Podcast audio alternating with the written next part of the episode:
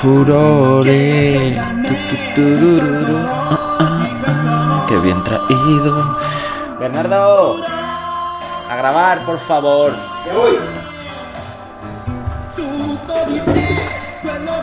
Ponte el casco. Ya. Venga, céntrate. Vamos a grabar. ¿Qué tal? ¿Cómo estás? Muy bien, ¿y tú? Echando de menos esta mesa ya, ¿eh? ¿Cuánto tiempo hacía? Madre mía. Mogollón. Pues un mes casi, yo creo. Claro, hace... Ah, no, no, no tanto. Pero hace mucho, hace mucho. Oh, sí, un mes a lo mejor sí. Si quieres podemos estar una hora debatiendo cuántos días hace que no nos sentamos aquí a este micrófono de Eurovisión. Menudo tema bonito el de hoy. Me encanta. Me encanta. Me encanta. me gusta todo, dirás. No me gusta todo, pero esto me gusta mucho. Muchísimo. Sí. Y espérate tú. Es un mm, tema muy tú, Juanra, este. El otro día fuimos al Prado y al Thyssen y al Reina Sofía, ya lo sabéis. Estoy un poco cazallero, ¿eh? os pido perdón.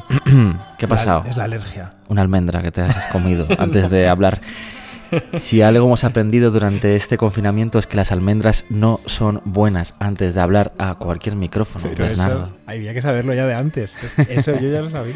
Frutos secos no. No, pero no es eso, es la alergia. A ver, decía que hemos ido al Prado, por fin, hemos ido al Thyssen, al Reina Sofía, y tú te quedaste con una imagen ahí. ¿Eh? Yo ya tenía la imagen, de hecho ya lo había comentado en estos micros. La imagen de Carlos V y el furor. Sí. Que ahora se puede ver sin armadura durante el verano. Luego ya en otoño seguro que se la vuelven a poner porque, bueno, eh, al fin y al cabo la armadura es parte de la escultura Bueno, sí, y está mejor con ella. no te líes, no te líes. Esto es una cuestión simplemente de que en este reencuentro que ha organizado el Prado y que nos permite acercarnos a su colección desde un punto de vista distinto, pues para exprimir todo lo que pueden ofrecer, pues le han quitado la armadura a la escultura de Carlos V y el Furor, este Carlos V que está colocado en el centro de la rotonda alta de Goya, la que ahora es entrada al museo para la mayoría de los visitantes, y bueno, y ahora te recibe de espaldas, sin armadura, con todo el culito al aire. Muy bien, muy bonito. Y teníamos que hablar de él, teníamos que hablar de los Leoni y hablar de Carlos V y el Furor. Vamos allá, vamos a arrancar,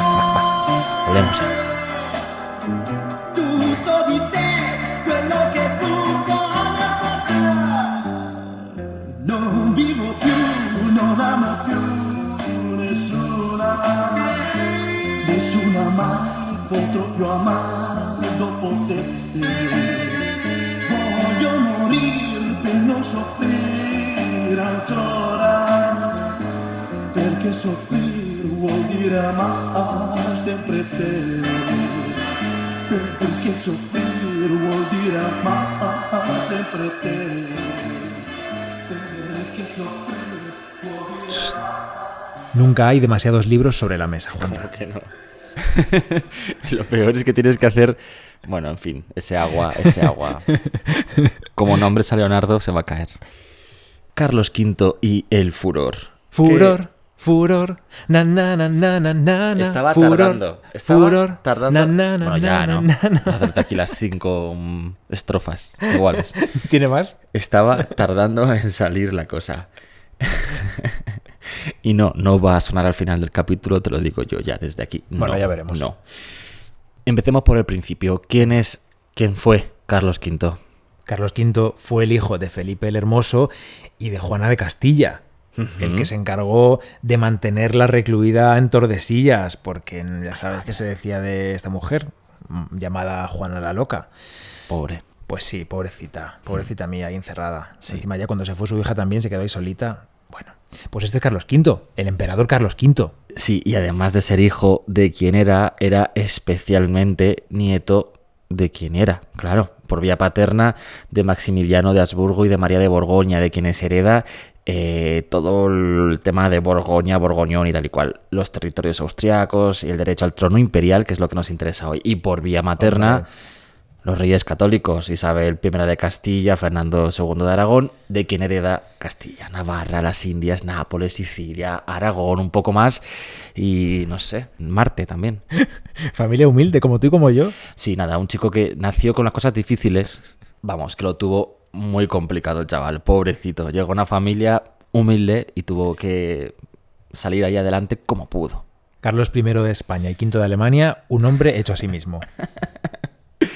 Bueno, pues no, lo tenía todo hecho, pero el tío fue guay y además lo que nos interesa hoy especialmente es que mm, tuvo la conciencia de lo importante que era generarse una imagen, una imagen del poder, que básicamente esto es lo que por otro lado se podría decir que en parte ocupa una buena eh, rama del renacimiento, el arte del poder, renacimiento y también después el barroco, dar imagen, generar imagen espacios, escenografías, pero también marcar la imagen propia de los grandes poderosos de la iglesia o de los grandes príncipes, como por supuesto era el, emperador. Emperador del Sacro Imperio Romano Germánico, que por quien no lo sepa o a quien le a Star Wars o algo así, esto es una, era una agrupación política del centro y occidente europeo cuyo mm, dominatrix poderoso era el emperador. Eh, em, emperador. El primer emperador, ¿sabes quién había sido? si, fuera, em- si fuera dominatrix, a lo mejor cuando le quitas armadura no está desnudo. Tendría unos látex, unos plásticos o algo. ¿Sabes? ¿Que quién, ¿Quién fue el primer emperador del Sacro Imperio Romano Germánico? ¿Tú lo sabes esto? No lo sé. Sí lo sabes, hombre, sí, Carlos Magno. En el año 800 el Papa le dice, tú, emperador, defensor de los intereses de la iglesia allá por donde vayas. Y evidentemente era una figura simbólica y poderosa heredera de los emperadores eh, de Occidente, los emperadores romanos. Eran, eran, eran lo más estos tíos, vamos, lo más, tope, tope. Ok, o sea que mandaba mucho. Sí, y además, pues eso, quizá uno de los hombres más poderosos del mundo en, en ese momento, o el más poderoso, y que como digo, se quiso generar una imagen. Hay que tener en cuenta, eso es una obviedad brutal, pero hay que tenerlo en cuenta. Evidentemente, el tío dominaba un montón de territorios en los que no era conocido.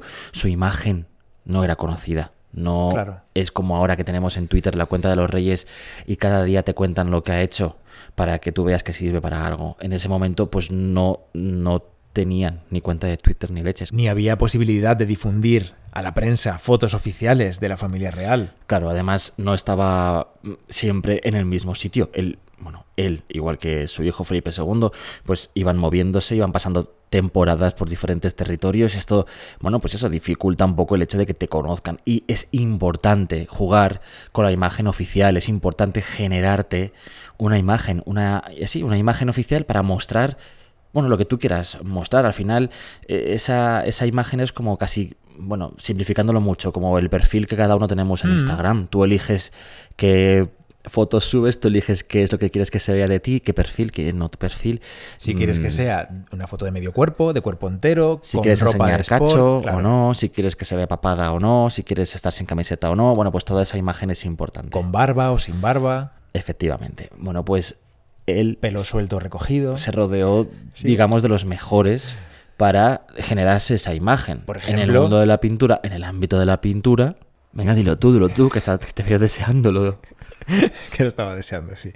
Tiziano, tío. Tiziano, claro que sí. Si no soy un italiano, nos mata. Tiziano. Carlos V en la batalla de Mulberg de Tiziano. Ese retrato sobrio. Además que genera toda una evolución posterior del retrato ecuestre representando a los reyes españoles, a los austrias. O sea que sí, justo has dado en el clavo en el ejemplo de pintura. Y en escultura, ¿de quién iba a echar mano Carlos V? Bueno, echa mano de una familia que tampoco es tan obvia, porque ahora te contaré. Es una familia italiana que son los Leoni. De Milán, ¿no? Bueno, allí vivían, allí tenían su taller. Vivían en Milán, eran de Arezzo. Por eso al padre, a Leone Leoni, le llamaban el aretino. Arezzo, ¿sabes que es el pueblo de la vida es bella de la película? Anda. Esa película, ese pueblo que recorren ellos en bici y el niño con tal, pues es Arezzo. me comí allí el mejor ragú de mi vida. Madre mía, qué rico. Sigue, por favor. Estoy pensando que este capítulo nos está quedando muy patriarcado. A lo mejor nos echan a los leones, Juanra. Mm, ¿Nos importa? Sí, nos importa. Porque no somos nada de eso, de eso tú y yo, pero está- estoy viendo Carlos V, eh, Tiziano, Leone Leoni, Pompeo Leonito, todo. Tú y yo, todo, todo, todo hombres aquí. Todo hombres. Bueno, pues es que. Bueno, es lo que hay. A ver, es ¿Qué que es un tema muy masculino, ¿no? Carlos V y el furor es un tema masculino, ahí como toma, ahí, venga, sí. Bueno, entonces, cuéntame cositas de los Leoni, por favor. Mira, para que sepas quiénes fueron los responsables de esa imagen Escultórica. de los Austrias, Sí. escultórica, en el siglo XVI. Leone Leoni nació en Arezzo, no sé si lo digo bien, da igual. Siempre. Nació en Arezzo en 1509, muy cerquita del lago de Como, un He, sitio... he dicho ya que me gusta el ragú de allí, de allí ¿no? Ya, pero sí, sí, lo has dicho, lo has dicho. Ah, pensaba que me estabas dando la bronca por insistir en Arezzo, pero, pero la gente tiene que hacerse la imagen. Un El sitio... de la vida es bella. Es verdad, ya tienes la imagen. Ya he dicho todo esto, ¿no? Muy cerquita del lago de Como. Sí, lo has dicho, lo has dicho, pero insistimos. Es el pueblo de la vida es bella, confirmado porque lo hemos buscado en Google, además, para. que no, que yo seguros. he estado allí muchas veces. Ya, pero yo no he estado. Estuve allí con Alicia. Bueno, yo he estado en el lago de Como. Estuve, gente estuve una después. vez allí. Bueno, qué mansiones, madre mía. Jo, es que Italia como es, ¿eh? Este verano no vamos a ir, nos quedamos en Madrid. Este año nos quedamos por aquí ya. España. Pues allí nació Leone Leoni, tío, y era un hombre que se dedicaba a la orfebrería. Él en 1533, muy jovencito, con 24 años, estaba en No Venecia. tan joven ya, 24 para esa edad, está bien. Bueno, más joven que nosotros. estaba en Venecia. Su mujer se llamaba Diamante y él se dedicaba a la orfebrería. ¿Cómo es esto que parece un chiste? Diamante, ese nombre muy bonito. Puso en el perfil, solo si te llamas diamante. Similar. Yo me llamo... ¿Cómo sería esa invitación de boda? Yo me llamo Perla. No, tú no. No me gustas. Leone y Diamante te invitan a su boda. Madre mía. Bueno, luego... Bueno, va, venga, avanza. Precioso todo. Su protector fue un ilustre, Pietro Aretino. Pues en cuanto el hijo de Leone, Pompeo, tuvo edad, también lo puso a trabajar con él. Y se movían ahí en esos círculos artísticos y de poder del norte de Italia. Era una familia importante, pero pasó algo. Porque este señor, a nosotros nos gustan estos, estas personalidades, ¿no? Estos, estos hombres que se meten en líos aquí en el podcast. Duros. Bueno, sí, pues duros. eh, como Leone Leoni, que se metió en un lío. No está muy bien, no está claro qué pasó, pero tuvo un altercado relacionado con el joyero papal y estuvieron a punto de cortarle la mano. No está claro A Leone. a Leone, no está claro si fue porque robó o si fue porque intentó matar a un compañero suyo. También tenía mucha rivalidad con Benvenuto Cellini. Madre mía. El caso es que fue condenado a galeras entre 1537 y 1540, pero tuvo un salvador, que ¿Quién? fue Andrea Doria. Andrea Doria, el almirante genovés, fue quien lo liberó. Vamos a hablar mucho de Andrea Doria después. Ah, sí, no sí, sabía. sí, sí. Porque esto te lo has preparado tú, esa parte. Pues Ya, ya, Andrea pues sí. Doria lo salvó de galeras y se convirtió en su protector. Leone, en agradecimiento, le hizo tres medallas. Unas medallas en las que estaba por un lado la imagen de Andrea Doria y por otro lado la imagen de Leone. ¿En serio? Hombre, claro, como te lo digo. Pero Entonces qué se convirtió. más estrecha. Que estoy con la alergia hoy. Se convirtió en un medallista muy importante. Le dieron el pin de la inmunidad como medallista, maestro medallista. Claro, tú dirás, ¿y de ahí a escultor de Hombre. Carlos V? ¿Cómo? Sí, hombre, Pues sí. sí. En 1542, él ya era el maestro grabador de las medallas que se acuñaban en Milán. Pues en esos años le encargan una medalla conmemorativa de la visita de Carlos V A Milán. a Milán. A Carlos V le encanta. Y dice, oye, Leone, ¿por qué no me haces una medalla como esta, pero de mi difunta mujer, Isabel de Portugal? Dice, yo te la hago. Se basa en los retratos de Tiziano. En 1546, solo cuatro años después, Carlos V lo nombra escultor cesáreo. Esto es su escultor más importante, con un salario anual y con un título de caballero. Sí, es como el título de, de- bueno, sí, de escultor del emperador, ¿no? El, el escultor imperial. Así es. Bueno, pues otros dos años después se une al cortejo real en un viaje triunfal por Italia. Bueno, van a varias localidades, van a Mantua, van a Espira, van a Bruselas, porque también salen de Italia. Es, bueno, acompaña al príncipe Felipe, al que luego iba a ser Felipe II. ¿qué ocurre en ese viaje? Te vas a sorprender con esto. Venga. Te vas a sorprender. Leone Leoni, en ese viaje que hacen a ciudades que están conquistando, que han sido conquistadas, decide que le va a hacer en plata una ciudad, la ciudad de Piacenza, ¿En serio? y se la regala a Felipe II, al que iba a ser Felipe II, porque todavía no lo era. Y a Felipe II, pues le da un poquito igual. Dice, ok, muy bien. Se la queda, aparecen inventarios en los que tiene esa ciudad en miniatura, en plata, pero en 1566 la funde y hace objetos litúrgicos para el Escorial con ella. Esta ciudad mm, que coge mucho polvo, quítala de aquí, ¿no? A mí la plata, esto, esto se pone muy feo. No, la, la ciudad, ¿no? Diría, esta ciudad a mí me da un poco igual. O era muy importante para él. No, además, no, en realidad te lo voy a contar bien. Era una de las ciudades que luego no fueron conquistadas. Hubo un problema con ella o algo parecido. Pues Creo que hubo una batalla allí, un asesinato. Y lo que le importaba a Felipe II el Escorial y lo que le importaba a Felipe II tener esa iglesia bien, bien servida, bien, bien nutridita. Sí, sí, sí, sí, sí, sí. Bueno, no Qué ganas fundió... de ir al Escorial, madre mía. Jo, hace mucho que no vamos, es verdad. Ya, tío. Lo que no fundió fue una medalla que le regalaron Leone y Pompeo de Felipe II entre el vicio y la virtud. Es más, le hicieron otras dos, una de María de Hungría y otra de la reina Leonor, las dos hermanas de Carlos V, que fueron mujeres muy, muy importantes. Es que el tema de las medallas, además, era una cosa muy, muy habitual en este ámbito precisamente del que hablamos, ¿no? De este bueno, ámbito del poder, esa imagen del poder, bueno, pues y la unión con la antigüedad, aunque la- en la antigüedad era más habitual el tema de las monedas. eh, pero bueno, sí, sí, las medallas que se hacían en el Renacimiento, ¿no? Con los retratos del personaje que lo pagaba o a quien estaba destinada esa medalla, y detrás, pues, o una alegoría o cualquier cosa, Mm. efectivamente, sí, muy habitual. Pues aquí Felipe II entre el vicio y la virtud, claro, ganaba la virtud siempre Felipe II. Qué duda cabe. Mm, Cara de vicioso no tiene en los cuadros. Pero nunca sabes. Bueno, solo un año después de este asunto, en 1549, le llega a Leone Leoni y de rebote a su hijo Pompeo el encargo más importante de toda su carrera. Ya está, ya hemos llegado. El que dice, eras un maestro medallista, pues ahora me vas a hacer unas esculturas que te van a tener trabajando el resto de tu vida. Le encargan ocho esculturas, ¿no? Sí, ocho, Ocho, esculturas. esculturas. Carlos V directamente a Leone Leoni. Eso es. Ocho esculturas que le, le representan a él y a su mujer, ¿no? Ocho esculturas que hicieron en Milán, que además fueron, bueno, fue un acontecimiento que se vivió en toda la ciudad, porque claro, es que es- esto llamaba la atención.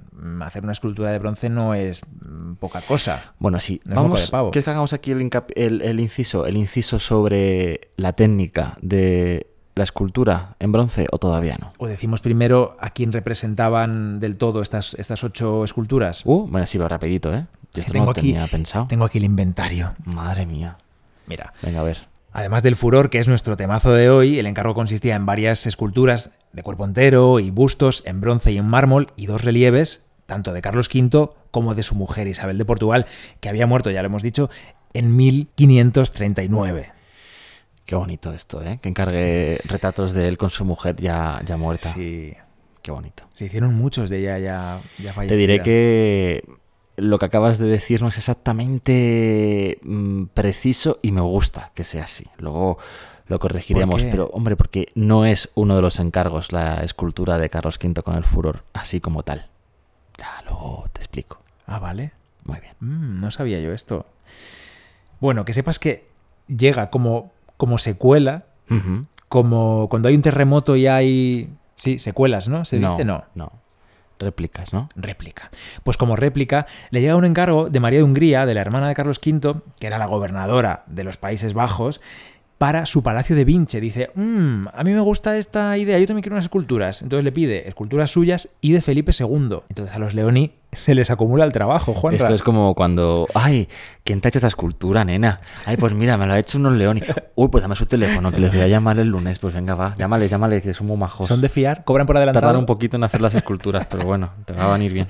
Bueno, es que Carlos V llegó a retirarle el salario anual a los Leoni por lo que tardaban. Eran también, te voy a decir, un poquito pesaditos Carlos V y Felipe II, con los pobres Leoni, con los dos. Después con el Escorial le pasaría lo mismo también a Pompeo. No voy a adelantarme. Pero es que, eh, coño, todo el día, venga, termina ya, termina ya, termina ya. A ver, trabajar el metal, trabajar esculturas de metal era algo complicado. Se utilizaba la técnica antigua, la de la cera perdida. Una técnica que es difícil incluso de explicar. Ver. Bueno, es que yo no sé las explicaciones que he leído, la cantidad de veces, los vídeos, las infografías sobre la técnica de la cera perdida y no termino de entenderlo del todo. Sé que es un proceso que tiene varios pasos complejísimos y que además en el caso de estas esculturas de un tamaño tan grande, cualquier fallo, cualquier pequeño fallo puede suponer tener que volver a empezar. Sí, era un sistema muy complejo, un pelín más sencillo con las esculturas de menor tamaño, como dices, y que alcanzaba el punto de, casi imposible con esculturas grandes, pero bueno, se hacía en talleres muy grandes. El proceso incluía, entre otras cosas, un momento en el que debían meter el molde, el molde con toda la forma de la escultura dentro. Los moldes. Dentro de la tierra, en el suelo. Hacer un hoyo grande en el suelo para meter estos moldes sirve para aguantar. El molde no se abre, no se deforma mientras van a echarle el metal dentro. En fin, lo que se resume básicamente es que a través de varios pasos distintos y utilizando barros, eh, estructuras diga, casi óseas de hierro para las esculturas, al final acabas con una escultura de cera. Una escultura de cera que tú puedes como escultor trabajar y detallar muchísimo. Esta escultura de cera es la que te sirve para generar un molde generas el molde, eh, lo calientas muy poco a poco, la cera va cayendo a través de un agujerito de ese molde. Por eso se llama la cera perdida, porque la cera desaparece. Y de esa manera ya tienes el molde en sí mismo. Después rellenas eh, el espacio del molde con el, con el metal fundido. Con el bronce, que es una aleación en realidad, porque bueno, por favor que escuchen este, este corte que vamos a poner. Te estoy sorprendido porque no lo sabes, pero hay un corte. Según cómo sea esa aleación, puede pasar una cosa. Yo la verdad es que eh, si se imaginan la, cómo era el horno de fundición con todos estos problemas, yo eh, me parece impresionante cómo conseguían hacer estas esculturas, porque además el bronce tiene un problema, que tiene gases.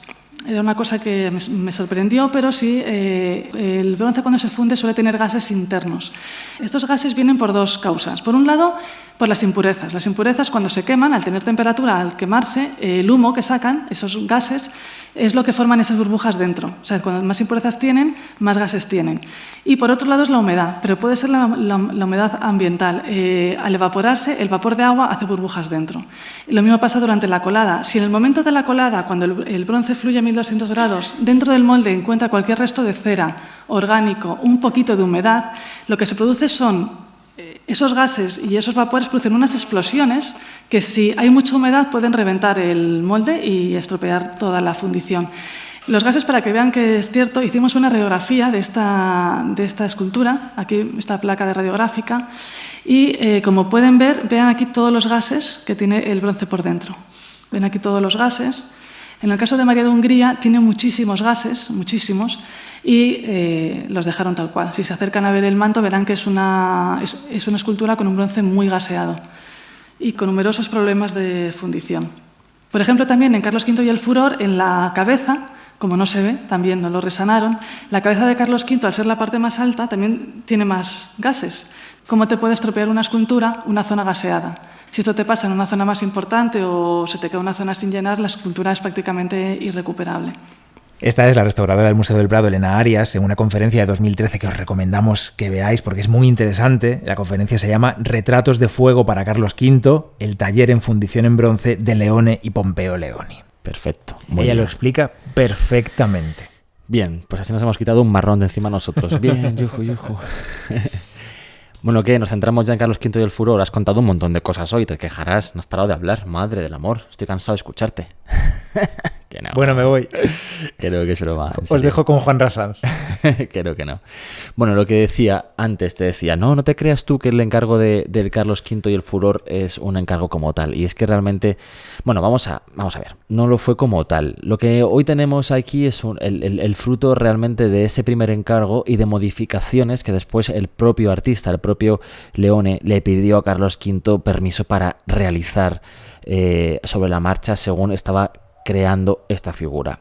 Lo que tenemos ahora es un retrato de cuerpo entero de Carlos V que está de pie y que normalmente está vestido a la romana. Esto es con unas mm, piezas que tienen nombres pues como peto, espaldar, hombreras. Bueno, hombreras es un nombre muy normal, ¿no? bueno, en fin. Es que me lo estás contando como si fuese chino. Ya, bueno, que son unas- los- Un peto, unas sombreras. Que son los grehuescos. Grehuescos, tío. Bueno, los eh, calzones. Ahí ya me pillas. Los calzones. Esos Lleva calzones, unas sí. sandalias muy bonitas. Eh, Son preciosas las sandalias, son espectaculares. totalmente. Totalmente. En la mano izquierda tiene un alfanje. A que tampoco sabes lo que es. Bueno, no, pero seguro que tenemos algún oyente o alguna oyente ex- experta en textiles. Pues no, porque es una espada, una espada con la hoja curvada. y tiene la empuñadura en forma de águila. Bueno, y esta figura de que está de pie Carlos V eh, apoya sus pies sobre un grupo, un grupo de armas que simbolizan, que representan la guerra. Ese grupo de armas está en la base, que tiene forma circular, y entre ese grupo de armas y los pies de Carlos V está colocada la figura que representa alegóricamente al furor. La armadura, además, como hemos dicho antes, pues se retira, se pone y se quita.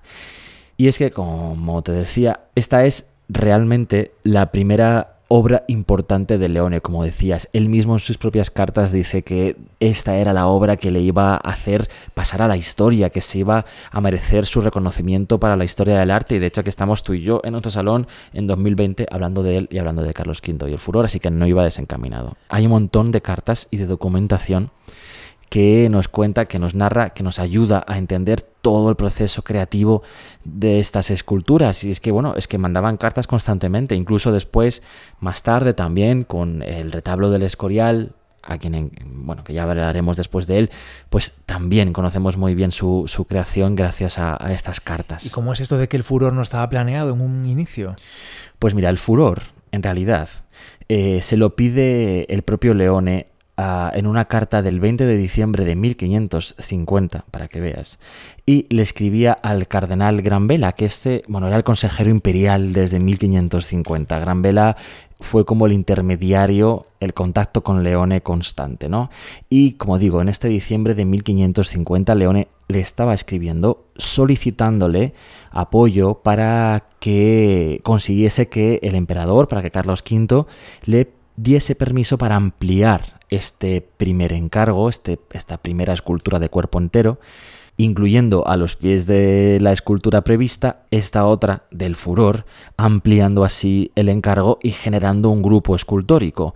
El propio Leone lo llama esto un capricho, ¿no? Es como, por favor, consigue que este capricho mío llegue a fin. Evidentemente la palabra capricho no tiene mismo- la misma connotación que tiene ahora, pero bueno, en, en parte sí, ¿no? Eh, bueno. Esta figura del furor, en realidad, y ahora aquí entramos en un tema mm, ver. arduo, que es lo bonito de esta escultura en realidad, ¿eh? yo creo que es la parte la chicha, chicha. Esta figura de- del- del furor venía a sustituir lo que a- había sido más típico hasta ese momento, que era eh, la figura de un territorio vencido por parte de ese rey o de esa persona importante, poderosa, que había ganado alguna batalla o varias recientemente, ¿no? Mm, claro. Típica escultura del emperador victorioso con, les- con los enemigos al pie, a sus pies, vamos, esto es algo que no era solo habitual en la antigua Roma, que lo era, y que por eso se liga tanto con el Renacimiento y con el momento que estamos hablando tú y yo ahora, sino que esto era típico de la iconografía del poder a lo largo de toda la historia del arte. Acuérdate cuando estuvimos eh, en el Louvre o cuando hemos estado en, en Londres, hemos visto obras mesopotámicas que tienen este tipo de iconografía, no exactamente, pero parecida. Por ejemplo, la famosísima estela de Naram-Sin, eh, la estela de la victoria se llama, y que ahora mismo está en el Louvre, si no me equivoco, ¿no? Y que representa efectivamente esa, esa victoria de un rey napoleónico sobre otros, y esto es del 2250 antes de Cristo.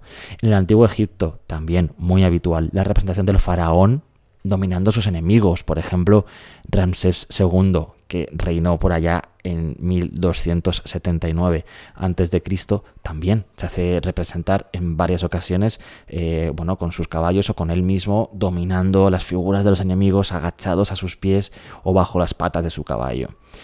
Joder, la iconografía típica de los gigantes rebeldes, ¿no? De Zeus o Júpiter, según eh, el momento de la antigüedad en el que estemos, contra esos gigantes rebeldes, esa iconografía ¿no? Que Ay, simbolizaba ay, a el poder, al dominador, al rey, en contra de sus enemigos, dominándolos, victorian, victoriando, venciendo. Victoreándoles.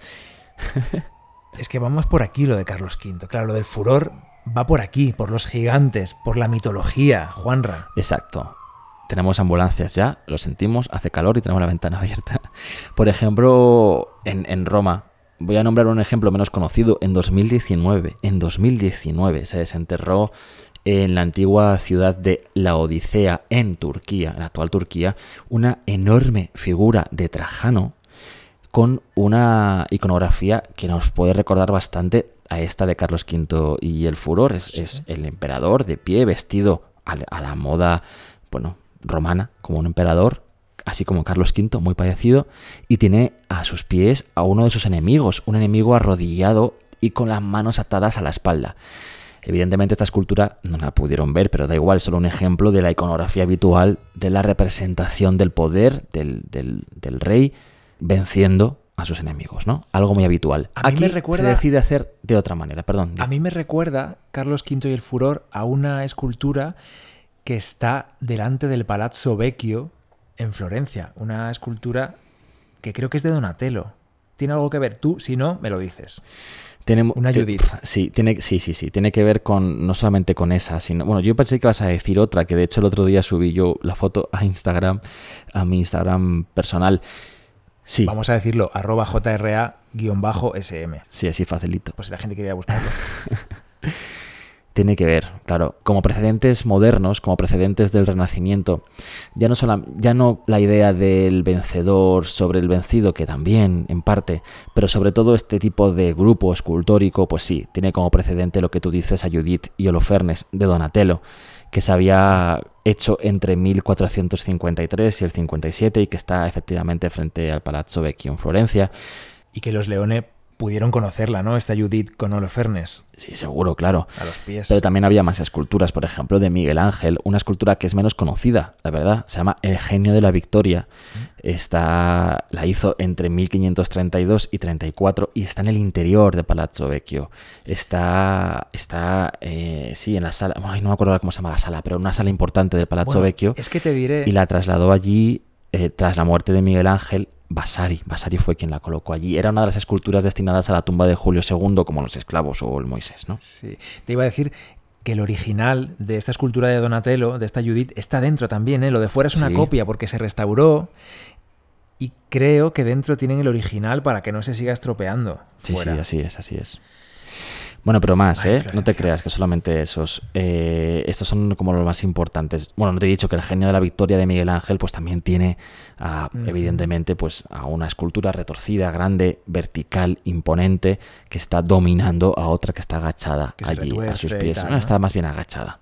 Eh, pero tiene otras, por ejemplo, muy importante, y ese es el nombre que vamos a nombrar mucho a partir de ahora, Baccio Bandinelli. Bandinelli hizo Hércules y Caco, esta escultura que te decía que yo el otro día subí a mi Instagram y que ahora mismo está en la puerta del Palazzo Vecchio, la escultura que hace pareja con el David de Miguel Ángel. Una escultura que le encargaron los Medicis a este Bandinelli. Bandinelli era el escultor más importante del momento, del Renacimiento, por detrás de Miguel Ángel. Era como lo más y trabajaba principalmente para los Medicis. Bueno, pues hizo este grupo de Hércules y Caco para simbolizar el poder de los Medicis y Hércules es una figura gigante, desnuda, musculosa, que tiene a sus pies a Caco que está ahí dominado mientras le agarra del pelo y tal, ¿no? Pero pues también de Ammannati tenemos la Vittoria o de Cellini, el Perseo que también está frente al Palazzo Vecchio. Vamos, que frente al Palazzo Vecchio hay todo un despliegue escultórico muy potente y que además tiene muchísimo que ver con nuestro Carlos V. Nuestro Carlos V podría estar allí colocado. Bueno, no, porque es Carlos V, pero si no, podría, podría. Sí. Si no habéis ido a la Plaza de la Señoría, a Florencia, tenéis que ir. En cuanto se pueda. Obvio, obvio.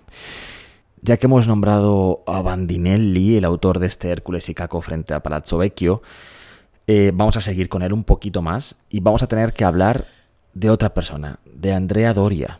Cuéntame, no tengo nada más que hacer hoy, Juanra. Mira, Andrea Doria era un tío súper poderoso y que tuvo, perdón, es que me estaba colocando en la silla, que tuvo Bueno. mucho que ver con, con- con Carlos V, fue almirante de la Armada Imperial de Carlos V.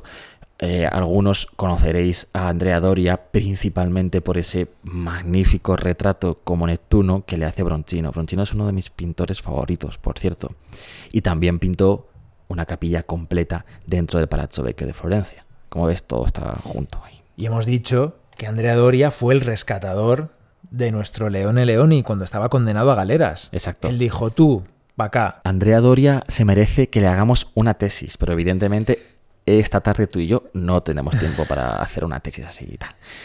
Bien, pues te hablo de, te hablo de Doria porque este señor le encargó a Bandinelli una escultura, una estatua en bronce también, de él mismo en 1529, una escultura que le tenía que retratar al Doria como Neptuno, iba a estar colocada en el Palazzo Comunale de Génova. Sin embargo, nunca se llegó a realizar esta escultura, ver, y eso sí, conocemos su imagen, conocemos cómo iba a ser la apariencia de esta escultura gracias a algunos dibujos que sí que dejó hechos eh, Bandinelli, varios de ellos. ¿eh? De hecho, creo que uno salió a la venta no hace, hace, no mucho tiempo en alguna casa de subastas y alcanzó un precio brutal. Uy, te iba a decir, si no se vendió, podemos meternos allá. Al saldillo. no, no, no, no. Un precio brutal. A este hombre le gustaba el tema de Neptuno, ¿no? Porque el retrato que hizo Bronchino Claro. también lo representaba como Neptuno. Claro, ahí porque tenía- y tal. tenía que ver con el mar, ¿no? Él entonces se representa como dominador de los mares, ¿no? Eh, como digo, esta escultura en bronce se abandona, pero sí que empieza Bandinelli a trabajar en una escultura en mármol sobre este mismo Andrea Doria, una escultura que también abandona después de unos cuantos años trabajando en ella directamente en Carrara y ahora mismo se puede todavía ver expuesta en la plaza de la Catedral de Carrara sin terminar como la dejó Bandinelli. Aquí, oye, si alguien sabe si la escultura no es la original y la original está en un, eh, en un museo, pues que me lo diga porque yo la verdad es que no he sabido, no, no he sabido encontrar este dato. Estoy, imagino que sí, pero no lo sé. Otras obras más eh, tuvieron que ver con Andrea Doria y están relacionadas con la iconografía de nuestro Carlos V y el furor, por ejemplo. Por ejemplo, Pues mira, Doria le encargó a otro artista, a Montorsoli, entre el año 1539 y 1540, hoy desaparecida, una escultura que, bueno, también representaba a, a Andrea Doria casi como un emperador y tenía a sus pies, y te sonará esto, mm, unos cuantos turcos ahí puestos y una serie de armas. O sea, muy relacionada con la iconografía del, Carlos V y el furor. Pero vamos, se han nombrado más cosas también, ¿eh? como influencias. Por ejemplo, una estatua colosal de Francisco I representado como Marte para una fuente de Fontainebleau, pero que finalmente tampoco se llegó a realizar del todo. Sí se hizo un modelo que pudo conocer Leone Leoni en París en agosto de 1549, justo el año que estaba recibiendo el encargo de, Carlos V. Por tanto, como ves, hay toda una iconografía o todo un movimiento de influencias eh, en esta imagen del poder que se estaba generando en el Renacimiento, en los príncipes del Renacimiento, que se querían representar todos ellos, pues por un lado, ligándose con la antigüedad clásica, ligándose con esos emperadores, y por otro lado, bueno, utilizando por supuesto la iconografía de la mitología, utilizando incluso esa técnica antigua que era la escultura en bronce y artistas importantes del Renacimiento. Carlos V evidentemente no iba a ser menos, es que tenía que ser más, obviamente. Y es por eso que le encarga a Leone esta, esta escultura. ¿A quién podía haber colocado Leone a los pies en vez de haber colocado al furor? Bueno, pues básicamente claro, a los enemigos de Mulberg. ¿no? Hoy diríamos, sí, a los alemanes diríamos hoy, eh, esa batalla de Mulberg que había ocurrido en 1547. Sabes que era una batalla entre Carlos V y sus opositores, la Liga de Esmalcada. Una batalla en la que no vamos a entrar, pero que sepas que fue mm, muy guay. Estaban allí ellos, los de las liga, los de la Liga de la eh, de Esmalcada, que por cierto, bueno, derivaban de, de las consecuencias de la reforma de Lutero y tal y cual. Bueno, pues estaban allí agrupados junto a un río, tiraron abajo los puentes que llegaban hasta allí, pensando que estaban protegidos por el caudal del río, que era enorme, y sin embargo, no fue así. Carlos V y sus, y sus socios, con todos los militares, fueron capaces de cruzar el río y mm, matarlos durante la noche. Algunos huyeron, otros fueron Los sorprendieron. en fin, sí. Entonces, ¿qué dice aquí eh, Leone? dice, vale, te puedo colocar a tu enemigo. Y entonces ¿Quieres te- unos protestantes? Yo te pongo protestantes. Exacto. Entonces te presentaría como un rey poderoso que vence a sus enemigos. Sin embargo, no te queremos presentar como eso. Te queremos presentar como el rey que nos va a traer la paz. Porque con esa batalla de Mulberg, en realidad lo que estás haciendo es traer la paz al imperio, al sacro imperio romano germánico. Aunque esto, entre tú y yo, ver, duraría poco. Enseguida tendría otra vez follón por allí. Pero bueno, va. Dilo otra vez, lo de Sacro Imperio. Porque Porque sí. sacro imperio romano germánico. ¿A quién no le va a gustar? ¿A quién le va? Perdón. Bueno, pues Leone dice en su carta, en su propia carta esta que os decía, en la que ofrece ampliar la escultura de Carlos V, dice en esta carta que para él este rey tan bondadoso, este hombre tan modesto, no debía tener a sus pies a los enemigos, sino representar al propio furor. El furor. Furor, furor. Estaba na. Bueno, es que llevo todo el episodio aguantando. He hecho silencio para que lo metas. Furor. Ya. Vale. ¿Qué? ¿Qué vas a contarme? Te iba a decir que yo sé quién es el furor. Esos documentos los tengo yo hoy aquí. ¿Quién es el furor? ¿Vas a leernos algo? No me lo puedo creer. Sí. ya lo sabía yo. ¿Te lo cuento? Claro, antes te voy a decir que en, en la escultura de Leone, de Carlos V, el furor está representado a través de una figura de hombre, también de cuerpo entero, desnudo, tirado a los pies del emperador, con una enorme expresividad, mm, retorcido, mostrando rabia, cabreo, brutalidad y atado con unas cadenas. ¿no? Tenemos referencias de dónde saca la iconografía Leone, pero no sé si quieres tú decir algo aquí en este momento. Si quieres que me calle un segundo para contarnos tú algo sobre el furor. Venga, va, me lanzo yo. ¿Sabes, Juanra, que en esas cartas que tan bien manejas tú, el propio Leone Leoni menciona al furor de la Eneida de Virgilio? Pues yo hoy te traigo un fragmentito de la Eneida de Virgilio, que es Muy un bien. fragmento en el que el dios Júpiter, Zeus, le cuenta a Venus qué va a pasar. Está hablando de los orígenes de Roma, de todas las guerras, Sí, de los primeros emperadores, venga, léenoslo. de Rómulo y Remo, de Numa Pompilio. Bueno, vamos allá, ¿eh? Rómulo, engalanado con la roja piel de la loba, su nodriza, dominará a aquella gente y levantará las murallas de la ciudad de Marte, y dará su nombre a los romanos. No pongo a las conquistas de este pueblo límite ni plazo. Desde el principio de las cosas les concedí un imperio sin fin.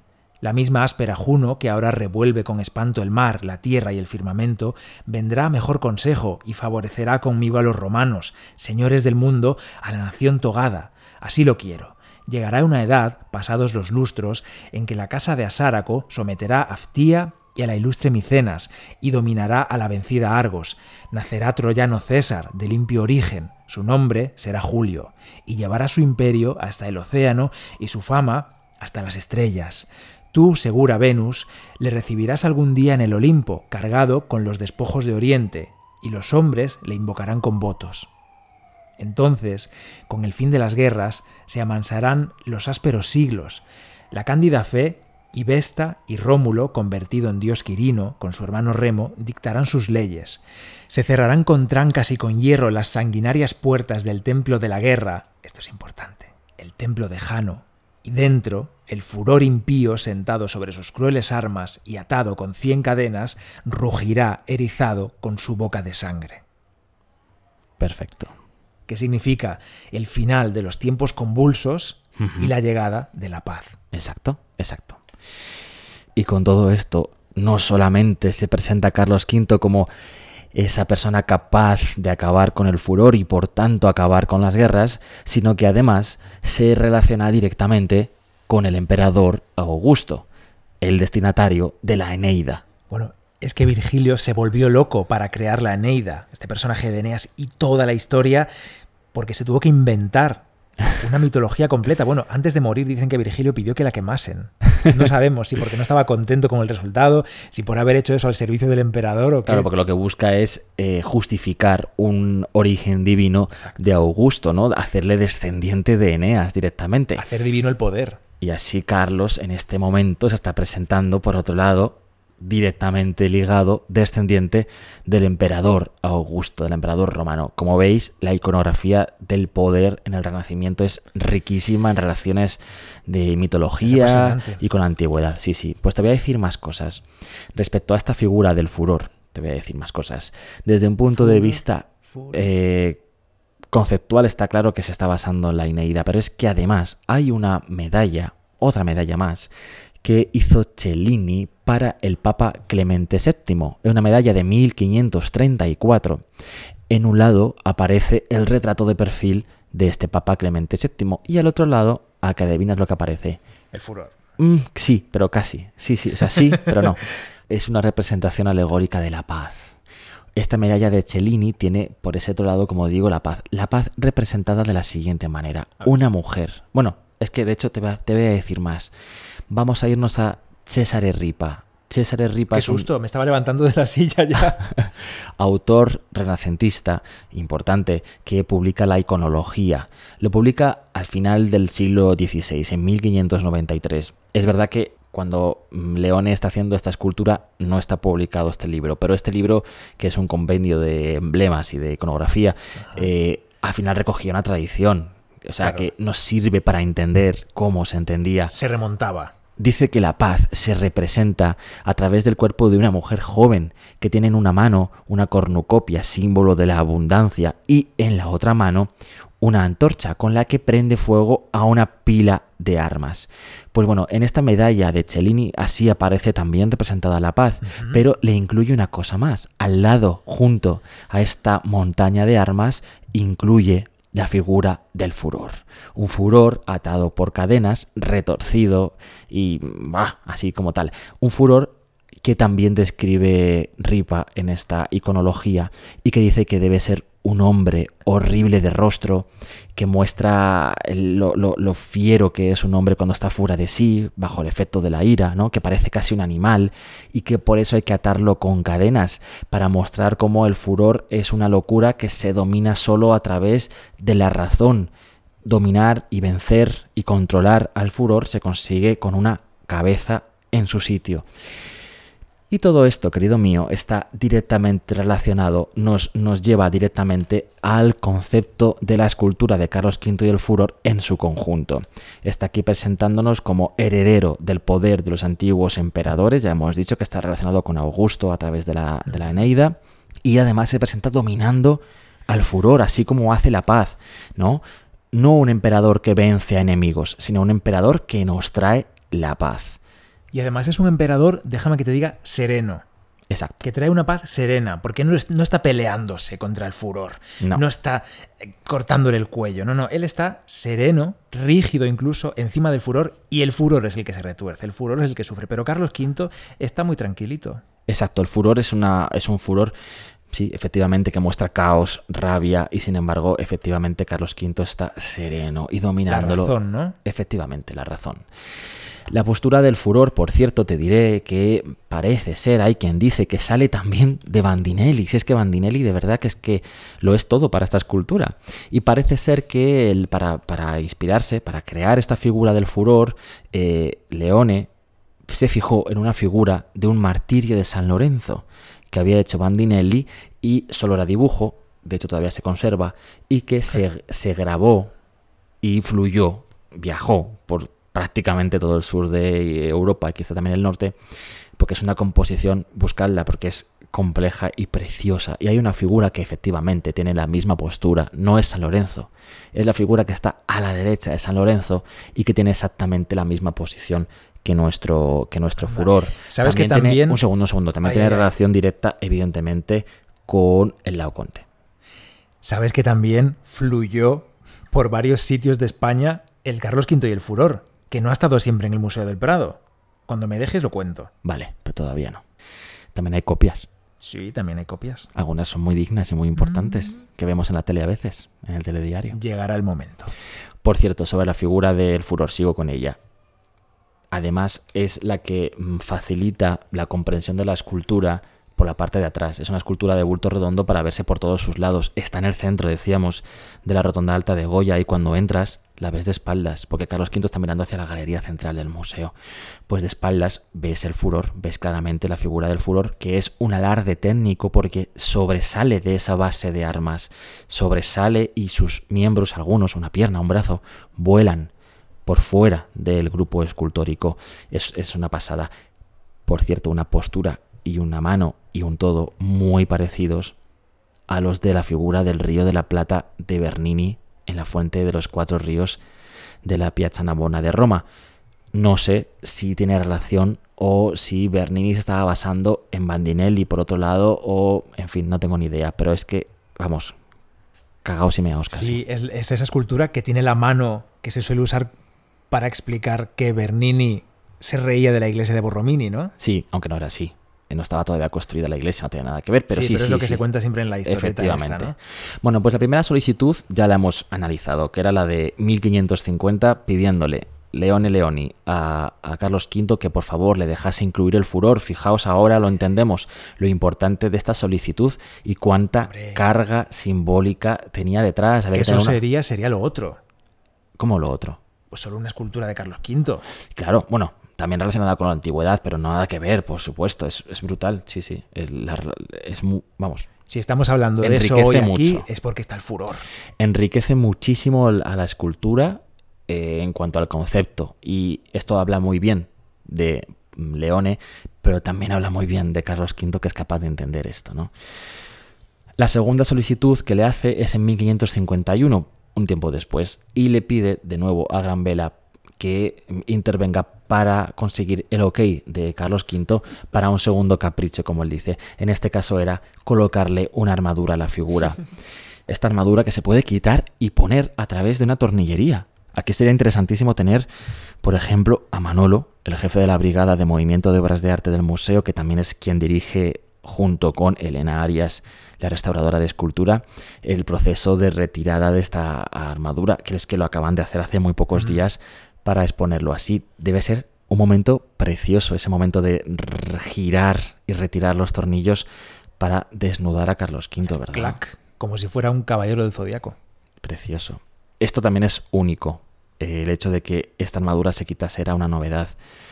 Bueno, el análisis formal lo tenemos. Esta escultura ya la entendemos perfectamente. Sí, pero de lo formal hay que ir a lo real. Este encargo, como dices tú, ocurre en una fecha determinada, pero Ya, sí, Carlos sí, V sí. tiene que esperar años y años y de hecho no la llega a ver terminada, Juanra. Casi, casi. La ve, pero no la puede utilizar, por así decirlo, ¿no? La ve en Flandes utilizarla, sí, para, para transmitir su imagen, ¿no? Del poder. La ve en Flandes. La ve en Flandes en 1556, con el resto de las esculturas. En Bruselas se la presentan, sí, sí. Él ya estaba pensando en abdicar, ya estaba pensando en retirarse a Yuste. Sí. Y de hecho llega a invitar a Leone, a Yuste, Ujú. a decirle, oye, estas esculturas, madre mía, hoy las, las ambulancias están a tope. A tope. Pueden ponerlo en el título. Las bicis y los patines. Llega a decirle que se lleve allí las esculturas también, a Ujú. Yuste. Ujú. pero al final cambian de idea. Eh, las esculturas llegan a España en 1558, pero Carlos V y el furor no se terminan hasta 1564. Exacto. Estuvieron, estuvo todo este tiempo, estos seis años, en el taller de Pompeo. No hemos hablado casi de Pompeo hoy. ¿Quién era Pompeo? El hijo de Leone.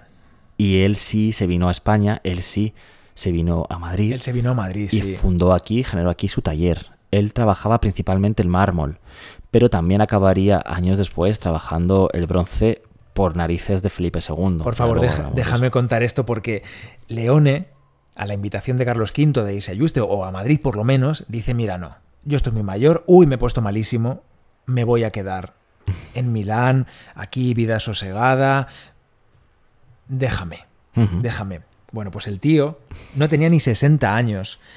Esos problemas era de salud. mayor para bueno, esa época. Era mayor, sí, pero es que él utilizaba esto de la edad un poco a veces como excusa, ¿no? Porque también hay unas cartas en las que tiene que ver el cardenal Granvela. Bueno, en esas cartas intentan convencer luego a Felipe II de que Miguel Ángel está muy mayor ya y que les hagan un encargo conjunto a él, a Leoni, con Miguel Ángel para Felipe II. Dicen, bueno, es que Miguel Ángel está a punto de morirse y le llegan incluso a aumentar años. Oye, y me suena algo de que Leone algo tuvo que ver con un problema con el hijo de Tiziano. Con el hijo de Tiziano, sí. ¿Qué pasó? Porque esto tiene que ver también con la rivalidad pintura-escultura. Bueno, porque él veía que Tiziano tenía muchos encargos de Felipe II, que tenían relación, que le hacían más caso a Tiziano que a él. Y Leone, desde, desde Milán, decía, oye, no puede ser, pues sí. Le, eh, al menos hay cartas Sí. que hablan de una agresión Al hijo de Tiziano. Sí, vamos, que Leone intentó cargarse al hijo de Tiziano que estaba en Milán. Y tuvo que salir de Milán, e irse a Roma, si no me equivoco, una especie de exilio. ¿no? Exacto. Y desde ahí, desde Roma, es que no, no lo hemos pactado esto, pero como si hubiéramos hablado. Desde Roma es de donde envían esas cartas, porque está Miguel Ángel también, para intentar convencer a Felipe II de que les haga unos encarguitos conjuntos, a él y a Miguel Ángel, para la tumba de su padre, de Carlos V. Dicen, oye, no, es que tal, vamos a hacerte algo muy guay, una cosa muy potente para la tumba de Carlos V, tal. Y Felipe. II mm, dice a sus intermediarios que no le interesa. Bueno, pero Que no es lo finalmente- que ha dejado pedido su padre, que quiere que se parezca a la gloria de Tiziano. Claro, sí. Bueno, a ver, un recapitulando. En, en- Espera, espera, espera. Hay una cosa más, antes de, de que recapitules. Y ya cierro, ya cierro el episodio. Leone se inventa una enfermedad, se inventa que está muy malito para quedarse en Italia. El tío reforma su casa. El tío reforma su casa y pero la hablas pone. de él como con rabia. Bueno, porque. No te estoy entendiendo. Estás canfadado con Leone. Bueno, es que tiene un poquito de morro. Bueno, no, que si no se un- quiere venir a Madrid, pues él tiene derecho a decirle que no al rey, hombre. Entre 1565 y 1567 reconstruye su casa, pone unas columnas con cuerpos de atlantes. Preciosas. Maravillosas, una casa fantástica. Me recuerda un poquito la casa de Rubens de Amberes, un poquito.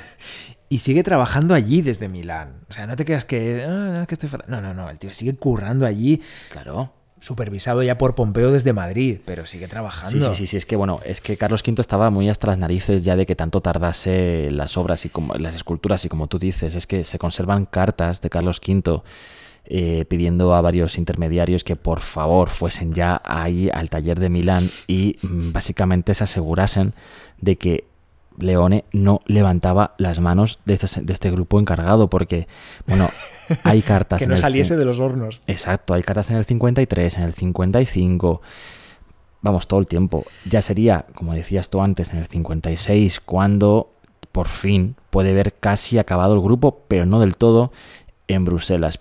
Y después, en 1600, eh, ¿qué? No, perdón, en 1564 es cuando Pompeo los termina en Madrid. Hasta ese momento no estaban terminadas están documentadas posteriormente, en 1602 en el Alcázar de Madrid y ya en 1701-3 está documentado en el Buen Retiro.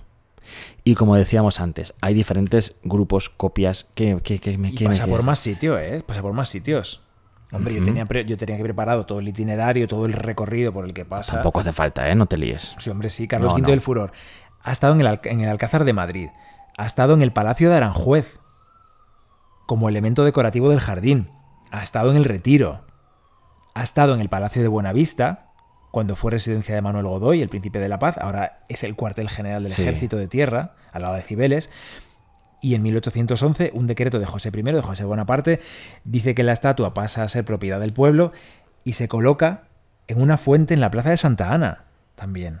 Luego la retiran, la guardan porque alguien dice que tiene peligro de ser dañada por parte de la gente.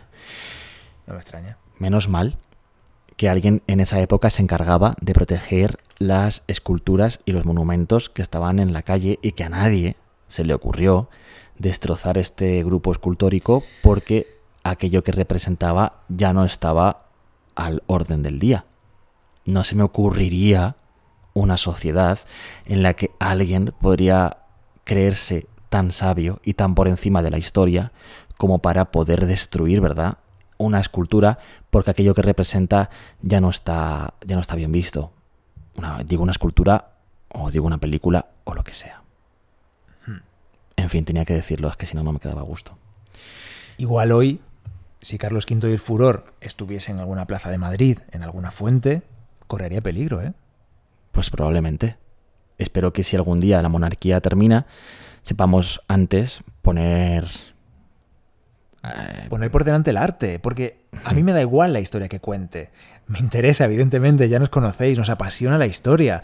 Me gusta mucho saber qué cuentan las obras de arte, pero además está eso, está la calidad de la propia obra, al margen de lo que cuente, Tú está el esmero, el trabajo en ella. Esta escultura que parece un retrato simplemente de un señor ahí, un emperador, un rey, tú fíjate todo lo que tiene de connotaciones. Hemos pasado por encima, pero las referencias artísticas, las referencias a la mitología, a la antigüedad, eh, las relaciones entre escultores del Renacimiento, en fin, es riquísima en contenido. Y todo para generar una imagen de poder de un señor, de un señor que era un absolutista, evidentemente, que dominaría los territorios a su manera y que tendría, en fin, cosas que hoy no se nos ocurrirían. Pero no por eso hay que terminar con una imagen de poder que es que es que a lo mejor en un momento determinado puede herir sensibilidades. No te digo que no, pues guárdala. Pero probablemente dentro de cinco siglos, tres siglos, dos siglos, un siglo incluso, este objeto ya haya perdido esa capacidad de herir sensibilidades y se quede solo con lo bueno, con la historia, con el contenido. Yo creo que no podemos atacar a nuestra historia. Es más, creo que cuanto más la conozcamos, más aprenderemos para el futuro, Juanra. Totalmente. ¿Cuántas, ¿Cuántas esculturas de Franco hay guardadas en museos? Y están muy bien ahí guardadas. Están bien conservadas y deben estar conservadas. Creemos que dentro de dos siglos nadie se acuerda de que había un señor que se llamaba Franco y de qué cara tenía. Hombre, por favor, por favor. Bueno, al margen de, este, de esta discusión, que no es discusión porque estamos más de acuerdo imposible, quería decirte que se hicieron copias de este grupo de Carlos V y el Furor. Sí. Espera, que es que hablando al micrófono no puedo leer el sitio porque no me acuerdo Como del nombre siempre, del como os podéis imaginar, tenemos varios catálogos en la mesa, varios cuadernos, varios libritos de todos los Mira, tamaños. fue durante el reinado de Alfonso XII, eh, ya en el siglo XIX, cuando se encargaron dos réplicas de, esta, de este grupo escultórico, un poquito más pequeñas que la, que la original. Una de ellas es la que decía antes que estamos cansados de verla en la televisión. Se encuentra en el Palacio Real de Madrid, en el Salón de Columnas. Hombre. Es el lugar en el que, pues, por ejemplo, se hizo, si no me equivoco, este acto de solemne en el que se declaraba o se nombraba a Leonor heredera, ¿no? Y algo así se hizo hace poco allí. Bueno, es un lugar emblemático de Palacio Sí, se Real han hecho muchos eventos los más importantes, sí. sí. Pues allí justo en el centro está al fondo esta, esta réplica. Y luego hubo, hubo más, más pequeñitas que están, estaban repartidas por Madrid y que algunas están desaparecidas, se han vendido en manos privadas. Ya me gustaría a mí tenerlo. Hay una en el Alcázar de Toledo. Efectivamente, es otra. Esa es la otra, eh, que es igual que la de Palacio Real. Pasaron los años, querido Bernardo. ¿Cómo pasaron los años? Las vueltas que. Esa no sé cuál es. Bueno, y el hijo de Carlos V, Felipe II, que quería construir el Escorial para generar allí el Panteón de Reyes, enterrar allí a su padre, Carlos V, y a sí mismo, pensó de nuevo en los Leoni. Pensó de nuevo en ellos para generar las esculturas que iban a decorar la parte más importante del monasterio.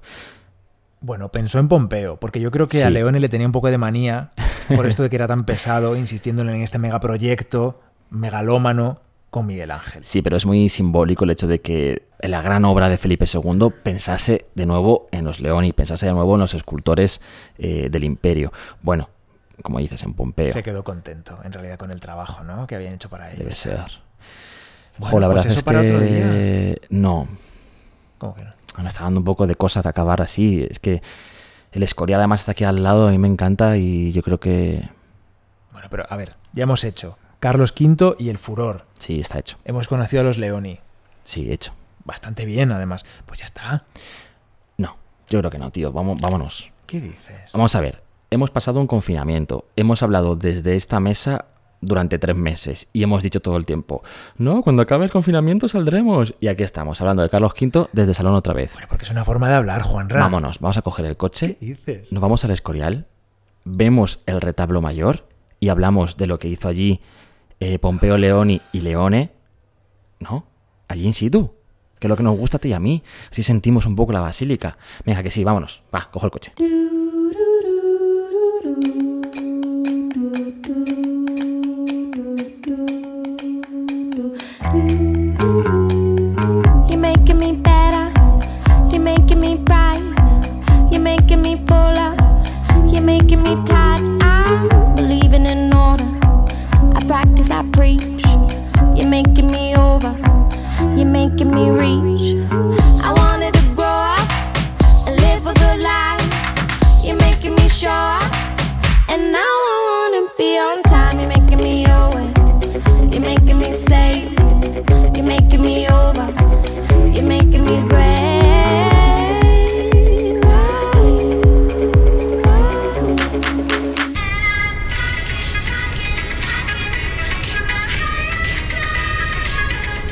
Que hablabas en serio, que nos vamos al Escorial de verdad. Que estamos de camino ya, on the road. Sí, pues eyes on the road, cuidado con la carretera. Sí, hombre, sí, yo siempre miro. Pero tú te has preparado esto, ver, ¿sabes? esto es- O sea, ¿qué me vas a contar allí? Este es un podcast de hablar in situ de las cosas. Vamos a entrar allí a ver la basílica y a comentar un poquito el retablo. Venga. Ay, madre mía, qué emoción. Oye, dame un regalí de esos que tienes ahí. ¿De dónde salen? Petróleo del bueno, toma para ti. Vamos.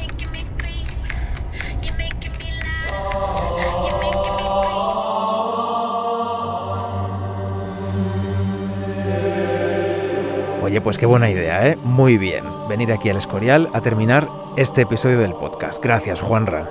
Hombre, ahora que podemos, había que salir de casa y medirnos aquí. Había que salir y casi te quedas fuera, porque te ha dado la temperatura alta y casi te dejan fuera y me toca pasar a mí solo a la basílica. Literal, literal. Pero bueno, era el sol, era que hacía sol fuera y te subió un poquito la temperatura, pero ya se te bajó enseguida. Era el sol de la cola. Sí. Nos hemos plantado aquí en un abrir y cerrar de ojos, en el centro, en el corazón simbólico y físico de este monasterio del Escorial. Estamos en su basílica, un edificio en el que Felipe II puso un montón de cariño y un montón de atención. Él supervisó en persona la construcción de todo el monasterio, pero especialmente la construcción de esta basílica, una basílica que además es que mm, de alguna forma simbólica y física no- nos lleva de viaje también a Roma, ¿no? A San Pedro del Bueno, Vaticano. Esto es todo tocho. ¿Cómo es esta arquitectura? Es tocha. Sí, tocha, la palabra tocha. Hola. grabando? Sí, Sí. No se permite. No se puede grabar. Lo siento, pero no.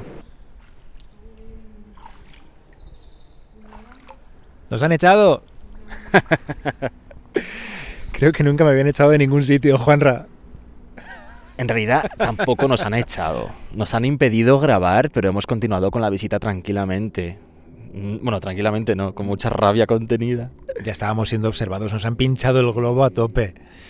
Sí, veníamos con mucha energía, con muchas ganas de seguir la pista de los Leoni eh, su relación con la monarquía española. Hemos llegado al Escorial con muchísimas ganas de hablaros del retablo in situ, de hablar de la energía que nos transmitía esta preciosa basílica.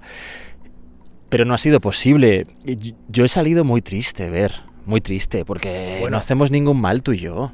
Tú has estado a punto de cancelar este programa. Yo he estado al punto de cancelar el podcast. Yo he estado al punto de decir, no grabo más. Ya está, toma por el culo. Porque si tan difícil es ir a un sitio, a una iglesia, y grabar nuestras voces, ver. Sí, porque hay que decir, a ver, creo que ya lo sabéis, ya os lo imagináis, pero nosotros no llevamos focos, ni cámaras, ni trípodes, ningún tipo de despliegue. Llevamos un micrófono muy discreto. Vamos a decir que el de Eurovisión está en casa. Tenemos un micrófono de viaje que hemos comprado para esto. Negro, pequeño, muy discreto, de verdad, que va conectado al móvil y no llevamos nada más que moleste. No sé si tenemos que haber avisado a, a prensa. Mm, Normalmente envías una petición a prensa Y pasan de ti.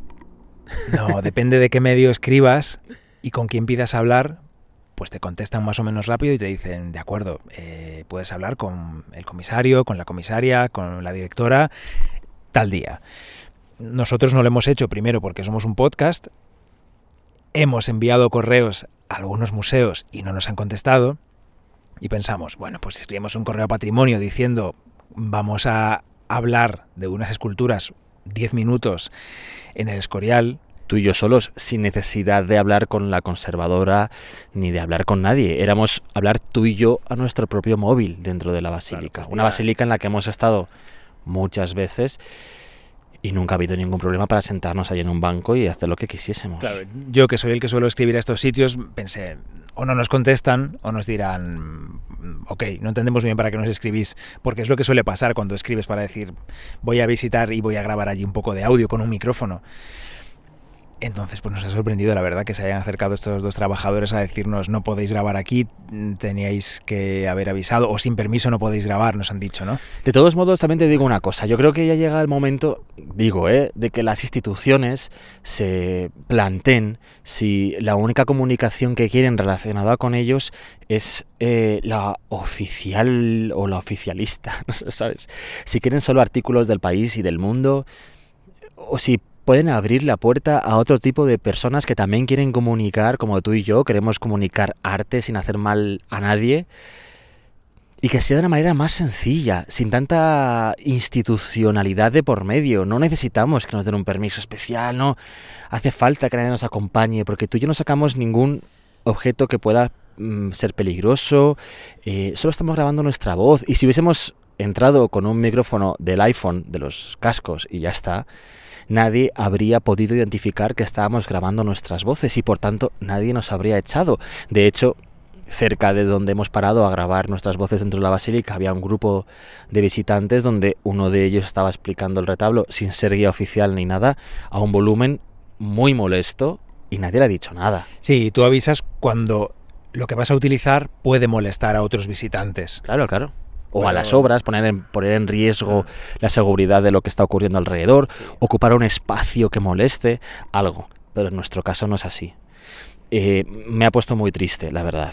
Ya está, no hay ningún drama. Pero esto de podcast in situ mm, parece que nos lo van a poner complicado, pero nos lo van a poner complicado en nuestros en nuestra ciudad, en nuestro entorno, porque luego vamos a Roma y pudimos grabar en todos los sitios. Sí. Pero bueno, ya está. También hay que decir, ¿eh? que hay museos que nos han invitado a visitarlos y a grabar nuestro podcast allí, ¿eh? que antes no lo he mencionado y, y está pasando. Bueno, Bueno, pues inaugurado este nuevo capítulo de hoy, que es el capítulo quejas, podemos hablar del tema que nos ha traído aquí, que es los Leoni y ese retablo que hicieron para la Basílica de San Lorenzo del Escorial, Juanra. Pues sí, esa basílica de la que nos han echado, no os olvidéis de ello.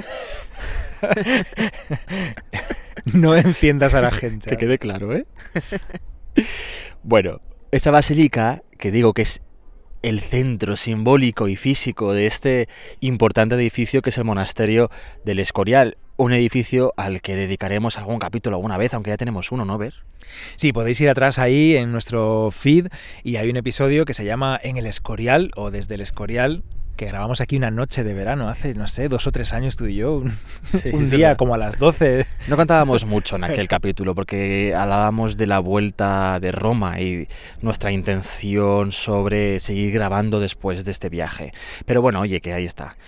Al grano, Felipe II, Juanra. Felipe II que mandó construir, como sabes, este simbólico e importante edificio principalmente para servir de panteón de reyes. De hecho, están aquí enterrados todos desde Carlos V, a excepción de Felipe V y Fernando VI. Bueno, Carlos V había dicho ya desde Yuste, en 1558, Desde su retiro. Sí, pues allí decía, bueno, Felipe, hijo mío, si vas a enterrarme en ese monasterio jerónimo, o sea, este del Escorial, tráete desde Granada, por favor, el cadáver de mi esposa. Él quería estar enterrado junto a su esposa. Eso es muy bonito y muy digno. Pues sí.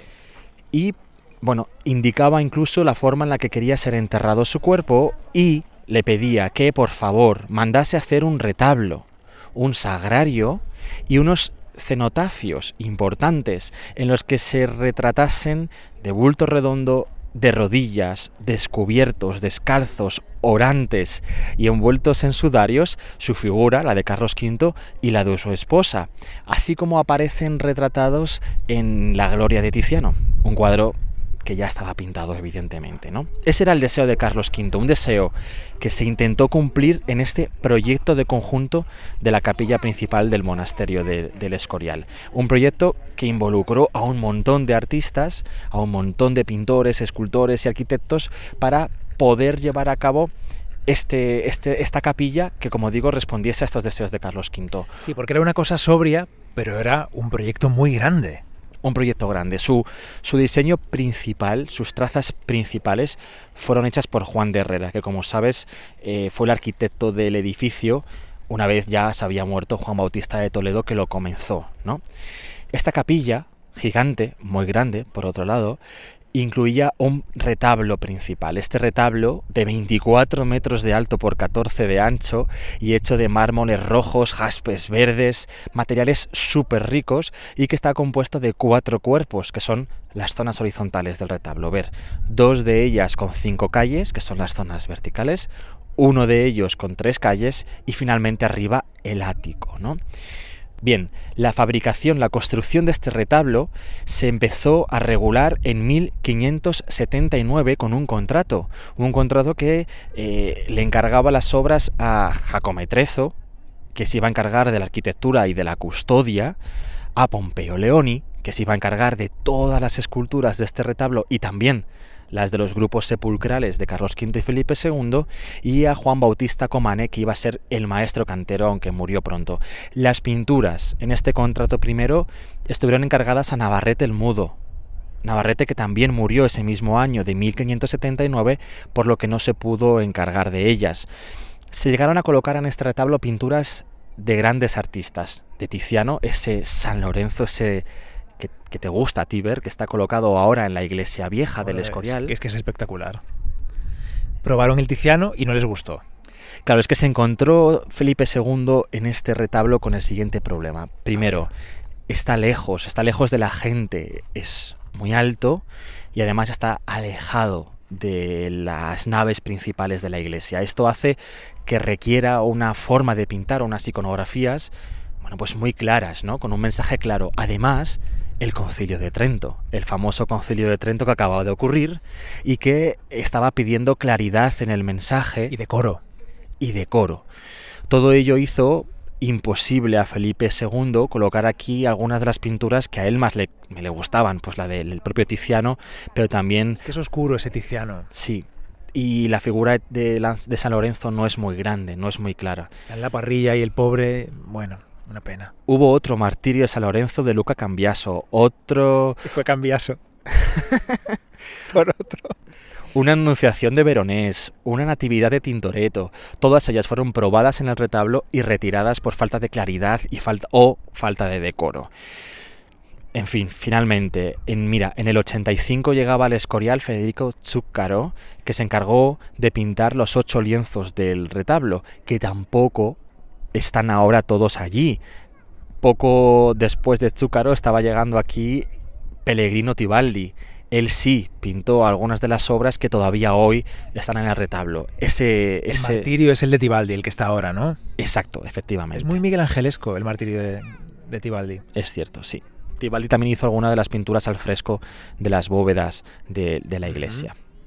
Esto respecto a las pinturas. No vamos a entrar más porque es todo un capítulo complejo que requiere de una No. tesis y de todo, vamos. Yo quiero insistir en la idea que decías tú, ¿no? De que es un retablo que está lejos, que es muy alto y nos separan de él ¿cuántos escalones? Como 15 o, o 17. 17 escalones. Es difícil ver con claridad lo que hay en él. Entonces, nosotros tenemos un librito aquí que nos hemos traído y lo voy a decir, se ven mejor, sobre todo algunas de las pinturas y de las esculturas que están más arriba, se ven mejor en las fotos de lo que se ve en la basílica. Porque Sí. están oscuras y están lejos. Claro, pues esa es una dificul- Y eso dificul- que son enormes. Esa es una de las dificultades de, de este retablo también para la escultura. La escultura, como hemos dicho, se le encargaron, se encargó por completo a Pompeo. Pompeo se iba a encargar de la fabricación de estas esculturas en un primer momento de 27. 15 esculturas en el retablo y 12 para el tabernáculo. Además también se iba a encargar de las 120 basas, capiteles y otros elementos ornamentales, todos ellos de bronce dorado. Bronce dorado con, con polvo de oro, por supuesto, que se hizo en un primer momento. Se empezaron a dorar allá donde se fabricaron. ¿Que dónde es? En Milán, porque allí, acordémonos, allí está Leoni plantado, Leone, Leoni, Padre. Leone padre, trabalenguas, que dijo, de aquí no me muevo, porque estoy mayor, porque estoy enfermo, y a Madrid yo no voy a ir. Yo trabajo desde Milán lo que queráis. Que se vaya Pompeo. Cuando Felipe II le encarga a Pompeo llevar a cabo estas esculturas para el retablo y los grupos funerarios, se plantea en un momento determinado, al principio quizá, la posibilidad de fundir estas esculturas en algún taller de Madrid, montar su propio taller en Madrid para esto, ¿no? Sin embargo, no, se decide que no y se decide que iba a ser Leone, con ayuda del propio Pompeo que viaja a Milán, quien se iba a encargar de la fundición de estas esculturas. Fíjate la de dietas que tendría que pagar Felipe II. Venga Pompeo para Milán, venga Pompeo de vuelta para Madrid, venga a Milán otra vez a supervisar. No te puedes imaginar Eso son muchas, muchas dietas. lo que supuso en cuanto a nivel económico este, este retablo, este conjunto de la capilla mayor. Mucha panoja. Muchísima panoja, de verdad no sabes. Miles y miles y miles. Se incluían materiales muy caros, el, masmo- el mármol perdón, rojo, el jaspe verde, el bronce dorado. En fin, un montón de... Bueno, piedras preciosas también en los escudos, en, en el tabernáculo, materiales evidentemente de primera calidad y años de trabajo, no solo horas, años de trabajo. Oye, Juanra, háblame del Calvario. Bueno, antes de eso te voy a decir, tan bonita tengo aquí para ti. antes de nada, déjame decirte que las 15 esculturas del retablo son las del primer cuerpo, las de la parte más baja, los cuatro doctores de la iglesia, San Jerónimo, San Agustín, San Ambrosio y San Gregorio. Doctores tiene la iglesia. Eso es. Los del segundo cuerpo, o sea, los del segundo piso, son ya viven en un piso con mejores vistas, Ah, yo esto sé quiénes son. los cuatro evangelistas. En el tercer cuerpo del retablo están ya solo San Andrés y Santiago. San Andrés a la derecha, con su cruz, Santiago a la izquierda. Y en el último cuerpo, arriba, en el ático, el Calvario con San Pedro y San Pablo. Déjame decirte antes, ver, que ya te veo con ganas de cortarme una vez más, que a los pies de San Pablo está la firma de Pompeo Leoni. Antes de viajar Pompeo a Milán para encargarse de la fundición de las esculturas junto a su padre, junto a Leone, tuvo que presentarle aquí, a Juan de Herrera y a Felipe II, modelos en yeso de todas las figuras. El rey dio el visto bueno a estos diseños. Pompeo contó con Leone y con otros para eh, rematar estos diseños, por así decirlo. Esto permite que no todas las esculturas tengan exactamente los mismos estilos. Por ejemplo, las obras de Leone son más clásicas, más solemnes, más frontales. Por ejemplo, la figura de San Agustín. Vale. ¿no? Pues eso, como digo, más solemne, más frontal, con muy poco movimiento, buscando el volumen y la perfección de contornos. Y sin embargo, las esculturas de Pompeo, como por ejemplo el San Jerónimo, son unas esculturas con más curvas, con más movimiento, ¿no? Con, con más un estilo parecido mm, al manierismo, ¿no? Con más expresión. Por cierto, a pesar de que les fue complicadísimo encontrar colaboradores y gente preparada para ayudarles en la construcción, la fabricación de estas esculturas, bueno, buscaron por Italia, buscaron por Amberes, por, por Bruselas y no encontraban a nadie capacitado. Las ofertas de empleo en todos los periódicos que había, oye, y no llamaba a nadie. No encontraron a nadie capacitado para ayudarles a, a un nivel primer nivel, ¿no? Es que seguro que pedían muchísimos años de experiencia. Sin embargo, finalmente sí que incorporan a un tercer colaborador importante, a un Adrián de Bries o Frías en España, un señor que también llegó a diseñar algunas de estas esculturas, por ejemplo San Andrés. Y son Mm. esculturas con todavía más movimiento, más contraposto, son figuras más dinámicas y más manieristas que incluso las de Pompeo, ¿no? Pompeo se encargaría, entre otras cosas, de hacer las figuras del Calvario, ver, unas figuras importantes. Con este calvario, ¿qué pasa? Porque aquí intuyo que tenemos un temazo, Juanra. Mira, voy a ir al grano, un resumen rápido, ¿eh? Algo básico para corregir el efecto de la enorme altura del retablo es que las figuras que están más abajo son un poco más pequeñas y según vas colocando figuras, fabricando figuras para estar más altas, vas aumentando su tamaño para que se vean bien desde abajo, ¿no? Pero si las de abajo son enormes ya, son de tamaño natural, ¿no? Incluso más, las de abajo miden un metro noventa más o menos. Vamos, ya miden más que yo. Sí, sí. Pero es que las del Calvario miden dos metros y medio. Enormes, ¿Qué dices? enormes. ¿Dos metros y medio? ¿Esta virgen? Sí.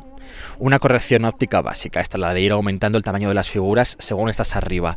Pero esto entró en conflicto con el diseño del propio retablo, de la arquitectura del retablo. Por cierto, una arquitectura de la que no hemos hablado y que va a ser el momento ahora.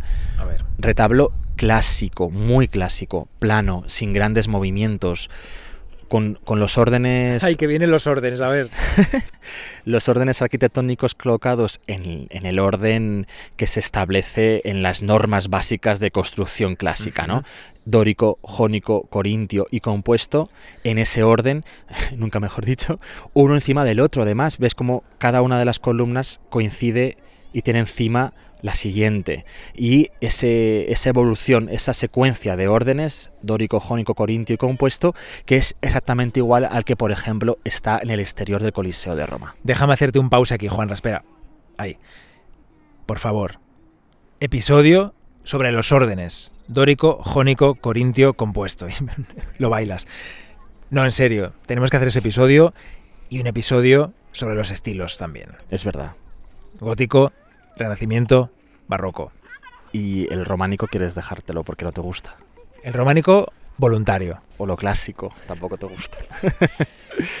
bueno, en, este, en esta arquitectura, como digo, ¿no? De mármoles y tan, tan clásica, con estos órdenes y tal y cual. Por cierto, únicos elementos decorativos, pirámides y bolas, todo y placas geométricas colocadas en el interior de los espacios. Esto es todo esto es muy viñola, muy muy Ay, Viñola, maravilla.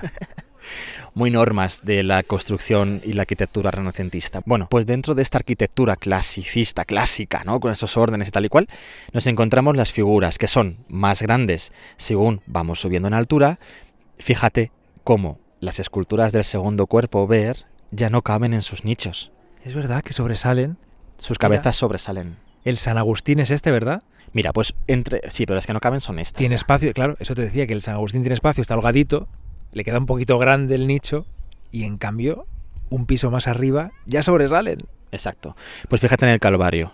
Como directamente la arquitectura, el remate superior, ese frontón triangular que remataría el retablo y que en los diseños de los arquitectos de Juan de Herrera, ese retablo, ese, ese frontón cerraría adecuadamente como mandan las, las normas de la construcción clásica, El triangulito. aquí se tiene que romper, no se termina de construir, de cerrar ese triángulo en la parte baja para dejar espacio al Cristo porque es gigante. Esto supuso un gran problema. Bueno, es que de hecho la construcción de este retablo tuvo un montón de problemas. Falta de dinero.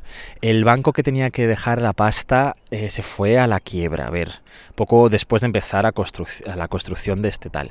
Eh, no se les pagaba adecuadamente, en- en- al menos en fecha, a, a los artistas, que tenían que ellos mismos adquirir deudas con aquellos que les daban pues el material, por ejemplo.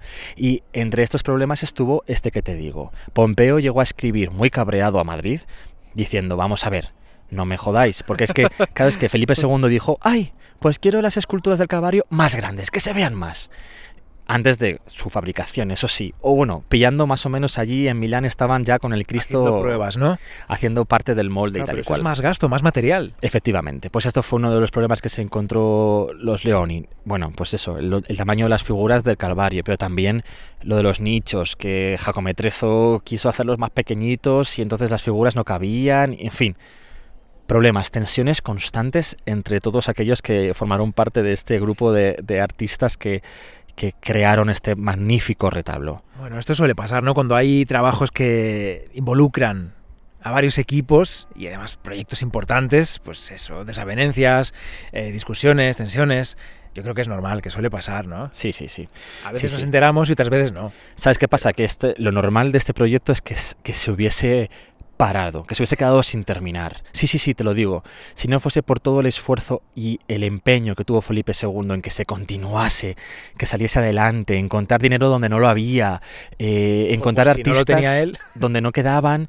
Si no fuese por todo eso, este retablo no se llega a terminar porque fue de verdad una construcción complicada. Yo esto lo digo porque se conservan un montón de documentos, de cartas, de archivo, en el que se habla de todos estos problemas. Están las cartas autógrafas de, de Pompeo donde se quejaba de todo esto. A Pompeo y a Leone les enviaron personas gobernadores de Milán a supervisar si trabajaban o no trabajaban día a día porque las obras de las esculturas llevaban un retraso brutal. Tú fíjate, se les encargaron en el 79, ¿no? 1579. Tenían cuatro años para hacerlas, o sea, tenían que estar entregándolas en el 83-84. Hasta el 90 no se estaban terminando. Seis años de retraso, una barbaridad. On time. Sí, sí, en el 90, por cierto, estaba muriendo Leone, ya en, en Milán. Poco después de morir Leone, en ese año 90, salieron las últimas esculturas de aquel taller de Milán en dirección al Escorial y con ellas se venía ya Pompeo, que volvía aquí, que por cierto Pompeo es que se sentía español, tenía que su familia y él quería volver y Felipe II no le dejaba volver, le pedía que se quedase en Milán para supervisar la evolución de estas esculturas. Pero Porque entonces se aquí... las últimas, dices, para el retablo y se vino para Madrid ya. Exacto, sí. Porque aquí en, el Escorial las obras del retablo iban lentas, pero iban avanzando, ¿no? Las- los mármoles, los jaspes, incluso cuando Pompeo manda desde Milán las últimas basas y capiteles de bronce dorado, pues se puede ir avanzando bastante, ¿no? Pero lo que más atraso llevaba con diferencia eran las esculturas. Les preocupaba mucho a Felipe II porque decía es que se acaba el edificio completo y aquí no hay esculturas. Y efectivamente, como te decía, hasta el, hasta, hasta el año 90 no se están concluyendo y no se están instalando las últimas, ¿no? De hecho, se hizo en septiembre de- del año 90.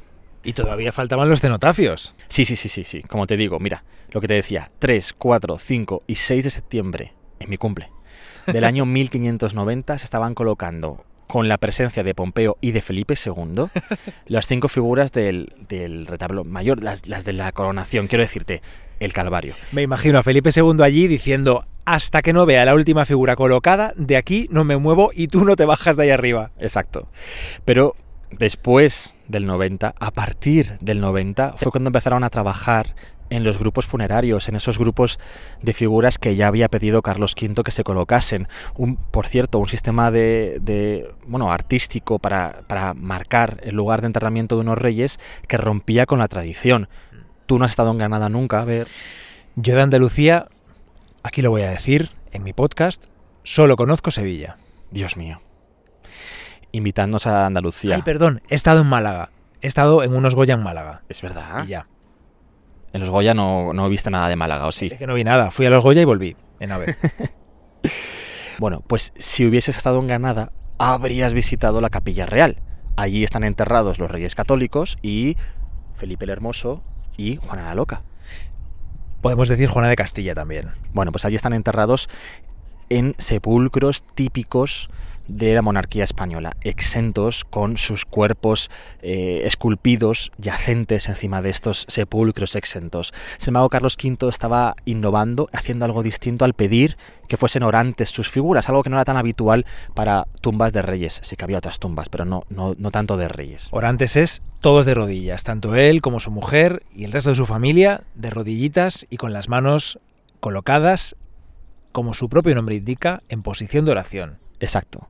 De esta manera, él y su familia, bueno, él, Carlos V y su familia, y Felipe II y la suya, estarían, aquí siguen, eternamente orando la sagrada forma. Como en la gloria de Tiziano. Sí, aunque aquí no se le hizo mucho caso a Carlos V y lo que se le hizo fue vestirles con ropas lujosas, cojines, telas, armaduras, en fin, todo muy lujoso, todo de bronce dorado, pero que se muestra telas lujosas y él había pedido, como en la gloria de Tiziano, aparecer con una única túnica, Algo sucinto. Ya. Exacto. Parece que hay una relación estilística entre estos grupos funerarios y unas vidrieras, ver, que hay en la capilla del Sacramento de la Catedral de Bruselas. Allí están representados Carlos V y su esposa eh, en posición de orar también. Además, bajo un arco de triunfo, bueno, unas vidrieras preciosas y tienen relación con esta, con esta iconografía que se utiliza aquí también, ¿no? Bien. Ay, perdón. Tenemos un bicho verde en el micrófono, espera. Qué asco. Bueno, a partir de 1592, cuando ya estaban instaladas todas las esculturas del retablo, se empiezan a fundir y adorar las esculturas de estos grupos funerarios que se hicieron ya en Madrid, Y bastante más rápido, ¿no? Que, que las esculturas de Milán. mucho más rápido. En el grupo de Carlos V estaba casi ya acabado en 1597. En el 98 moriría Felipe II. El 13 de septiembre estaba muriendo Felipe II aquí, en su cama, mirando, mirando el altar desde su cama. Hemos pasado por su habitación hace un momento, ahí estaba la cama, y él con un ojo miraría al altar y con el otro el jardín de las delicias del bosco, ¿no? Al mismo tiempo. Ay, sí, porque estaba aquí, es verdad. De hecho, la leyenda cuenta... Espera, que tienes una arañita minúscula en el pelo. Te la A voy a quitar. Ah, ya está. Gracias. La leyenda cuenta que las figuras del Bosco tomaban vida en la mente de Felipe II, afectado por la fiebre y por la gota al punto de morir, ¿no? Ahora hay una copia de la tabla de la izquierda, del jardín de las delicias. Sí, efectivamente. Bueno, él estaba muriendo en 1598, pues en 1600 se estaban colocando las cinco figuras de su grupo funerario y se hacía esta vez ya en presencia de Felipe III y también, por supuesto, de Pompeo. Se acababa así el trabajo brutal que había conllevado la construcción de este retablo. 21 años de trabajo, ver desde el 79 hasta 1600. 21 años, más, más años que lo que había costado construir todo el edificio del monasterio. Más que la obra del Escorial. Más que la obra del Escorial había llevado la construcción de este importante retablo y el conjunto funerario que lo rodea. Y bueno, el esfuerzo fue tremendo. Yo no sé si la gente que lo visita hoy es consciente de todo lo que conlleva la construcción de este grandísimo retablo. Es, afecta más al visitante, impacta más bajar al Panteón de Reyes que, Es que eso impacta mucho. ver el retablo, ¿verdad? Hoy no hemos podido bajar al Panteón de Reyes. Estaba cerrado, nos han dejado ver el Panteón de Infantes, que es gigante. Es casi laberíntico. Pero no el Panteón de Reyes. Había ahí una cinta que prohibía bajar. Sí. Sí, yo tengo mi teoría, pero solo si se confirma lo podré contar. Pues nada, ¿qué? ¿Vamos al coche o qué? ¿Está muy lejos? Está aquí cerquita. Pues vámonos. Venga, va. Bueno, pues vámonos. Adiós, adiós, adiós, adiós. You're making me better. You're making me bright. You're making me fuller. You're making me tight. I'm believing in order. I practice, I preach. You're making me over. You're making me reach. I want